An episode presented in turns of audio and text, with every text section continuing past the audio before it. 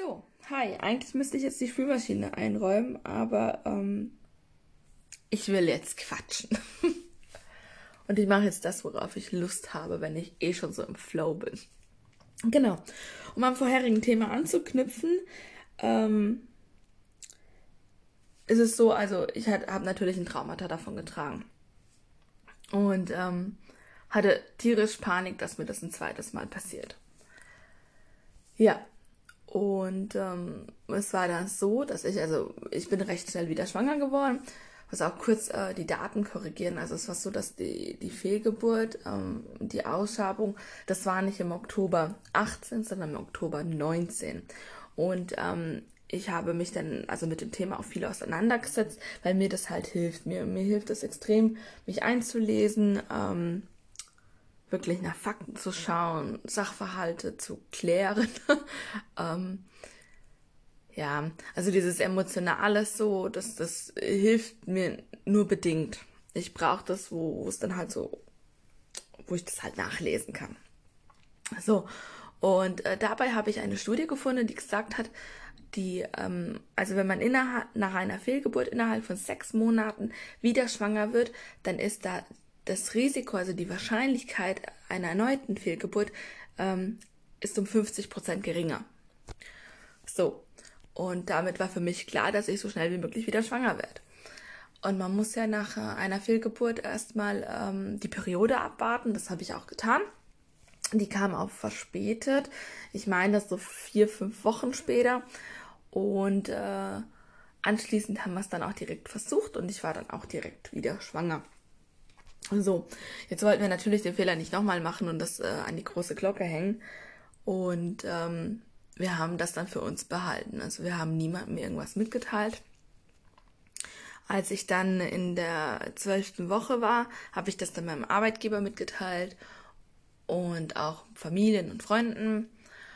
Und ich habe dann auch direkt ein Berufsverbot bekommen. Ich bin Sozialarbeiterin, also ich darf dann auch nicht weiterarbeiten, weil eben äh, die Gefahr zu groß ist, dass äh, etwas passiert. Ja, und ähm, genau, also es war dann ganz, ja, war, war okay. Äh, nichtsdestotrotz war es so, dass bis zur zwölften Woche hatte ich äh, hatte ich einen extremen Kontrollzwang. Das heißt, ich war tatsächlich jede Woche, teilweise auch zweimal in der Woche beim Frauenarzt vor der Tür gestanden.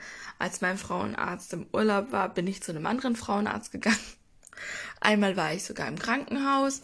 Einfach nur zur Kontrolle, ne? Einfach nur, dass die gucken, okay, das Herz schlägt noch. Es war natürlich äh, sehr stressig, weil immer wieder, wenn ich so, so, ich weiß ja, flau im Magen war, glaube ich, sagt man, ne? immer wenn ich so ja so eine Leere gespürt habe, sag ich mal, äh, dann musste ich direkt zum Arzt drin. So und das habe ich halt wie gesagt äh, mindestens einmal die Woche. Aber es kam auch vor, dass es zweimal war. Und äh, wie gesagt, ich bin dann auch zu fremden Frauenärzten gegangen. Hauptsache, die haben geguckt, dass es meinem Baby gut geht. Und äh, so sind wir auch problemlos in die zwölfte Woche gekommen. Und ich meine, danach habe ich mich auch beruhigt. Also 12., 13. Woche, wie ich es dann auch veröffentlicht habe, dann, das war dann auch der Punkt, wo ich mich beruhigt habe und dann nicht mehr äh, so oft zum Arzt bin. Nichtsdestotrotz bin ich oft genug hin. Also normalerweise finden ja diese Kontrolltermine nicht jeden Monat statt. Ich bin äh, jeden Monat beim Frauenarzt gewesen. Das war auch Eigenleistung, also ich musste das selbst bezahlen, ähm, weil das halt ja, ja, Kontrolltermine waren ja eigentlich die Krankenkasse, die zahlt irgendwie, ich glaube, vier Kontrolltermine oder drei, ich weiß es gar nicht genau. Ähm, und ich hatte dann halt neben, nebenher noch mehr Kontrolltermine. Also ich glaube, insgesamt waren es so zwölf oder dreizehn. Also ihr könnt euch vorstellen, ich bin echt wirklich oft zum Frauenarzt gerannt, ähm, dass der mich halt untersucht. Ja, und es war auch immer alles in Ordnung aber man macht sich ja dann doch einen Kopf. Also ich bin dann nicht locker durch die Schwangerschaft, gar nicht, sondern wirklich eher gestresst. Ich habe immer wieder versucht, mir zu sagen, ich genieße das jetzt, ich genieße das jetzt. Äh, das habe ich dann noch zwei Tage gemacht und dann stand ich halt wieder beim Frauenarzt an der Tür. Hm. Ja, was soll ich sagen?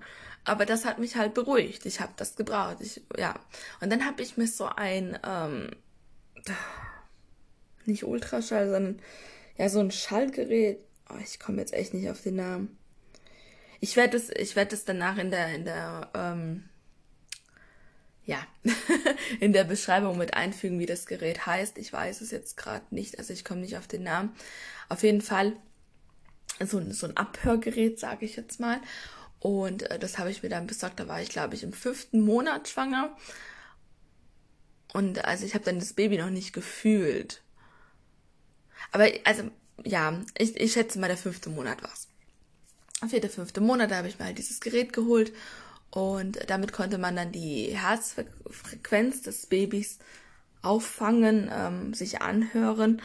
Und das fand ich ganz toll, wobei es mir am Anfang auch recht viel Panik, Panik gemacht hat. Weil ähm, man, wenn man ungeübt ist, sage ich mal, nicht, nicht so schnell diese, diese Herzfrequenz aufnehmen kann, also nicht so schnell bekommt.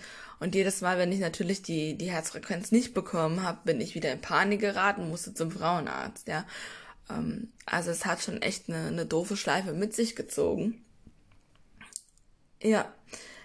Ging dann aber ganz gut mit dem Gerät. Ähm, und irgendwann war es so, ich glaube, ab dem sechsten Monat habe ich dann meinen, meinen kleinen Schatz gefühlt.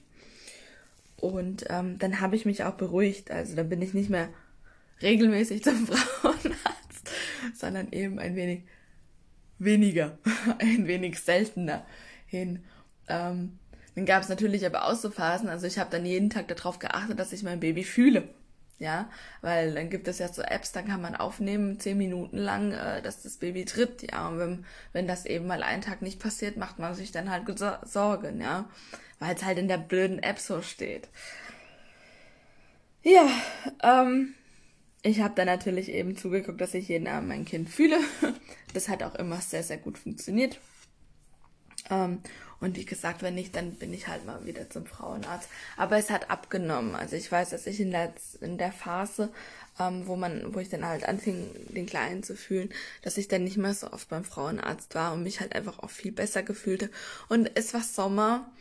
Äh, ja. Es hatte jetzt so ein bisschen so, so einen positiven Ton, ne? Aber es, es ist ja extrem anstrengend.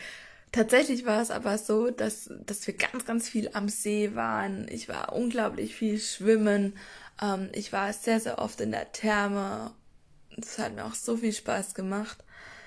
Ähm, genau, aber zu Hause sitzen bei 40 Grad war natürlich saublöd, ne? Also ich, ich war ja, ähm, also im August kam der Kleine ja zur Welt. Das heißt, ich habe also den Hochsommer ähm, schwanger verbracht und ich hatte auch massive Wassereinlagerung. Ja, aber es war dennoch eine schöne Zeit. Ähm, ja. So. Was wollte ich noch sagen? Jetzt muss ich kurz überlegen. Genau, so, jetzt habe ich es wieder. Da wurde die Frage gestellt, ähm, ob mein Partner sich äh, mit dem Baby während meiner Schwangerschaft beschäftigt hat. Ja, also es war, es war wirklich toll. Wir haben uns beide sehr gefreut, wobei ich immer sehr zurückhaltend war, weil ich, wie gesagt, halt immer die Angst hatte, dass etwas passiert. Also es ist so, dass mir das nicht aus den, ähm, also ich konnte die Fehlgeburt nicht komplett aus meinen Gedanken streichen. Das war, hat natürlich immer mitgeschwungen. Also es war halt da. Es war für mich die ganze Schwangerschaft über präsent. Äh, nicht, dass ich eine Fehlgeburt hatte, sondern dass immer etwas passieren kann. So. Ähm, das heißt, Freude war da, aber immer nur in Maßen. Also ich habe mich jetzt nicht mehr so wie bei der ersten Schwangerschaft total reingesteigert, ja, sondern es war eher gediegen, sag ich jetzt mal. Also ich war eher so, ja, bin jetzt halt schwanger. aber mein Enthusiasmus war gedämmt, ja. Und ähm, von meinem Partner natürlich nicht. Also der hat sich super gefreut, ja. Ähm, und umso größer der Bauch wurde, also es ging ja dann auch so im sechsten Monat los, wo dann der Bauch auch wirklich anfing richtig zu wachsen. Und wo man dann auch die Dritte sehen konnte, ja, und auch fühlen konnte. Und das war natürlich eine sehr spannende Zeit auch für meinen Partner. Und der hat dann, ähm, der hat also wirklich jeden Abend mit meinem Bauch gesprochen. Der hat ihn auch jeden Abend gestreichelt. Das war eigentlich eine sehr schöne Sache ich habe ich hab meinen Bauch auch gestreichelt, aber ich war recht zurückhaltend in dem Ganzen. wie gesagt, weil halt immer dieses Negative mitgeschwungen ist. Und dabei solltet ihr wissen, ich bin ein extrem positiver Mensch. Und ähm, es ist natürlich doof, wenn man so, ein, so einen Gedanken halt immer hat, ja. Ähm, ja, also es war, es war eigentlich, eigentlich jetzt so reflektierend war es eigentlich eine sehr, sehr schöne Schwangerschaft. Und ähm, mein Freund hat es echt super gemacht. Ja, also er war auch, ähm, er war halt auch immer mit dabei, ne, wenn es jetzt hieß, okay, See, Therme, was weiß ich, ja, äh, shoppen gehen. Ähm, doch, also es war schön. Ich kann dazu echt nichts, äh, nichts Negatives sagen, weil er hat das echt super gemacht. Er hat sich interessiert. Er war auch bei jedem Frauenarzttermin mit dabei. Ja, dann ging aber Corona los, ne? Äh, beziehungsweise also der erste Lockdown war ja dann rum und dann äh, war es so, dass ja trotzdem alles so ein bisschen gedämmt war, ne? Also dass wir nicht mehr zusammen zum Frauenarzt gehen konnten. Am Anfang war er immer mit dabei. Und als es dann eben nicht mehr ging, musste ich alleine hin. Da hat er mich aber immer gefahren und auch ähm, ist dann halt eben im Auto sitzen geblieben. Und ähm, wir wollten unbedingt so eine 3D-Aufnahme machen vom, vom Kleinen. Das ging aber leider nicht. Also er lag immer, er lag recht früh schon, also schon im sechsten Monat lag er schon mit dem Kopf nach unten und äh, hat sich dann auch nicht mehr zurückgedreht. Ja, war ja auch in Ordnung, aber somit haben wir es halt nicht zu einer 3D-Aufnahme geschafft. Aber ähm, also mein Partner war immer für mich da. Und ähm, ja, wie gesagt, es war schon ein schönes Gefühl. Ja, also ich wurde, ich wurde schon sehr betütelt.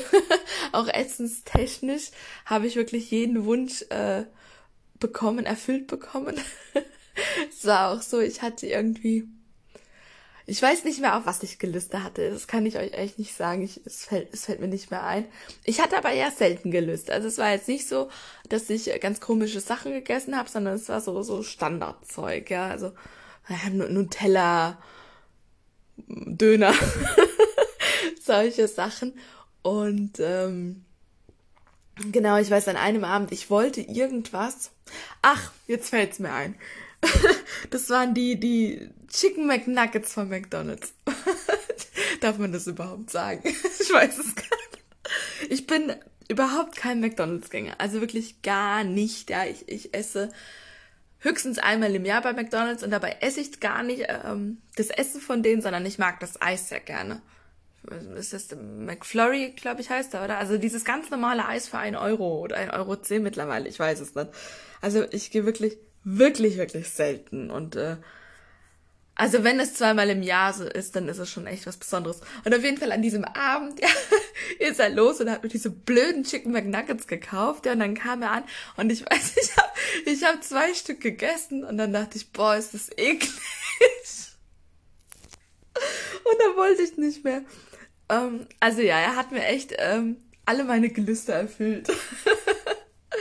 Ja, aber es war also, es war bei mir jetzt auch echt nichts Besonderes. Ich hatte dann halt so Gelüste auf Leberwurst, ja. Ähm, das durfte ich natürlich nicht essen. Und dann haben wir geguckt nach veganer Leberwurst. Ich hatte da auch was gefunden, die war aber, die war gar nicht so lecker. Äh, aber die vegane Salami ist unglaublich gut. Also die esse ich auch heute noch von Mühlen, Mühlenhof, Mühlenwälder, weiß ich nicht. Ja, genau. Aber sonst, ja. Also es war, es war eigentlich eine sehr gute Schwangerschaft, auch wenn es dann doch zu heiß wurde. Und mein Partner hat es echt super gemacht. Da hat auch ähm, meine, meine Stimmungsschwankungen auch sehr, sehr gut ertragen. Wobei das in der Schwangerschaft echt ähm, auch auszuhalten war. Es ging dann nach der Schwangerschaft, also nach der Geburt, ähm, waren meine Stimmungsschwankungen viel, viel, viel massiver. Aber dazu ein anderes Mal mehr. Ja, also ich wünsche euch einen schönen Abend, einen schönen Tag, wie auch immer. Und äh, wir hören uns. Bis dann.